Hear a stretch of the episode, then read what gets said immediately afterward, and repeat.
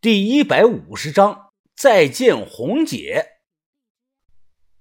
喂，呃，田哥吧？啊，是我，呃，云峰。电话那头有传来哗啦啦的水声，估计在洗脚。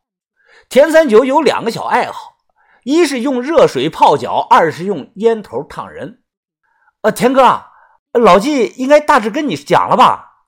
我问道。对方搓着脚说：“你的意思是，你先花钱从我这儿买点古董，过一段时间再原封不动的退给我，最后我再把钱还给你。”啊，对对啊，田哥就是这样的。你是不是有毛病啊？啊？他骂我，我忙说道：“呃，田哥，呃，把头说这也算是洗钱的一种手段吧。”只要你我不说，没人能查到的。等兄弟过了这个眼前的难关，我再把东西退给你。怎么，你这是准备进去了？啊，没没没，我好好的，怎么会进去呢？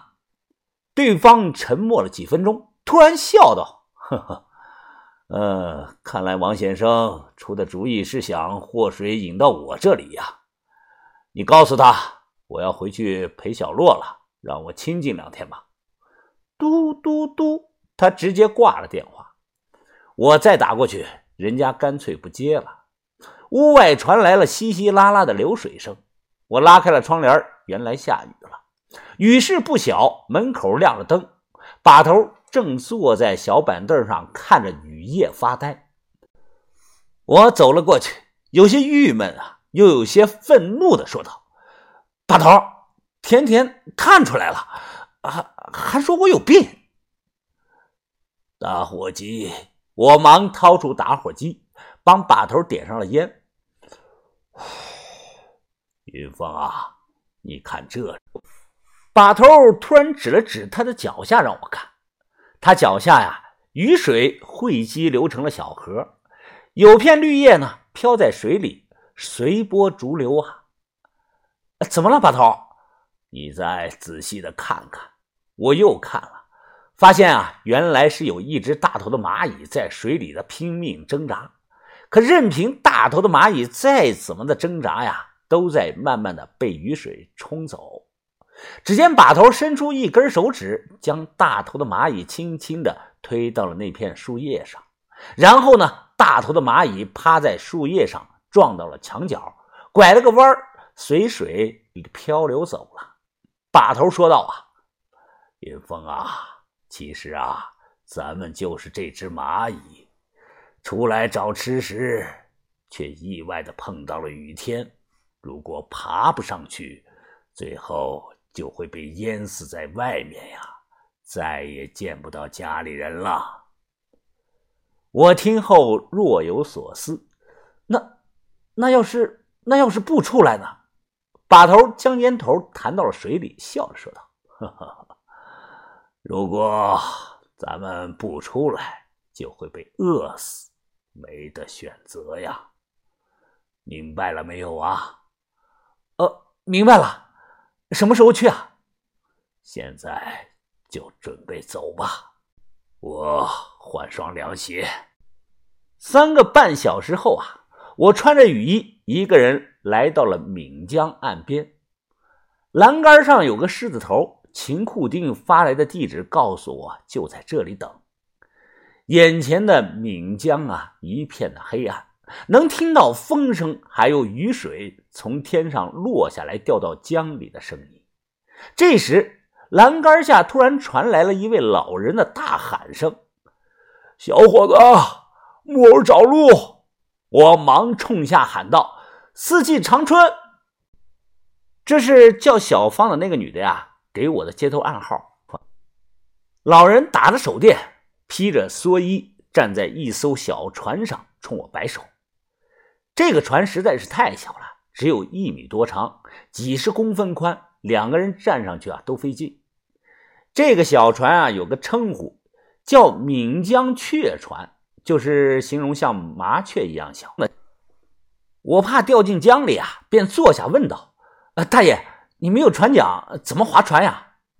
老人和我挤在一起坐下，他没有着急的回话，只是用一根木头棍子啊，梆梆的敲了两下船身。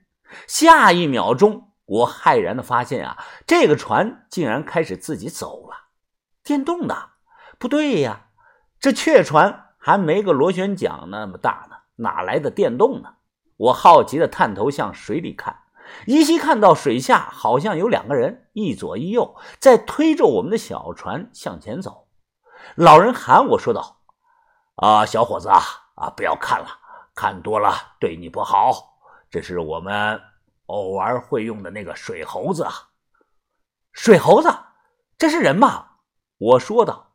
老头啊，不再说话，坐在雀船上，在江上漂了一个多小时。靠岸后，远远的看到了一处古建筑群的轮廓。划船的老人告诉我，这是当地的明翠阁，也叫观音楼，挨着西边的被划到了旅游景区，东边啊保持着原状态，仍然住着一些真和尚和出家人。我们去的是东边。走近些，老人晃了几下手电，马上阁楼上也有人晃了晃手电。我远远的看到啊，不远处有个黑影站在那里迎接，身形像是个女人。一步一步的走过去，靠近看清楚了，她看着我，我看着她。红红红姐，红姐！我扔了手电筒，冲了过去，跑得太急呀，鱼掉了都浑然不知。红姐看着我，一脸的笑容，张开了双手，我一把就抱住了她。真实的触感，体温柔软呐。红红姐，是你吗？红姐，是你吗？红姐瘦了，头发短了，以前脸上的浓妆不见了，耳钉不见了，取而代之的是干净素朴，只是穿了一身干净的牛仔裤、白衬衫她身上以前的香水味儿没了，而是多了一种淡淡的体香。红姐拍了拍我的后背，我慢慢的松开了。她抬头看着我，脸上笑吟吟的说：“云凤啊，你长高了啊，呃，不像小孩子了。哎，你看你的这些胡子都扎手了。”红姐摸了摸我的下巴，我抱着红姐转了一圈，她大喊着：“快放我下来，别让别人看见。”有太多太多的话想说啊，可话到嘴边，我又有些结巴。红姐，红姐啊，这么久你一直在哪儿呢？你你在你去哪儿了呢？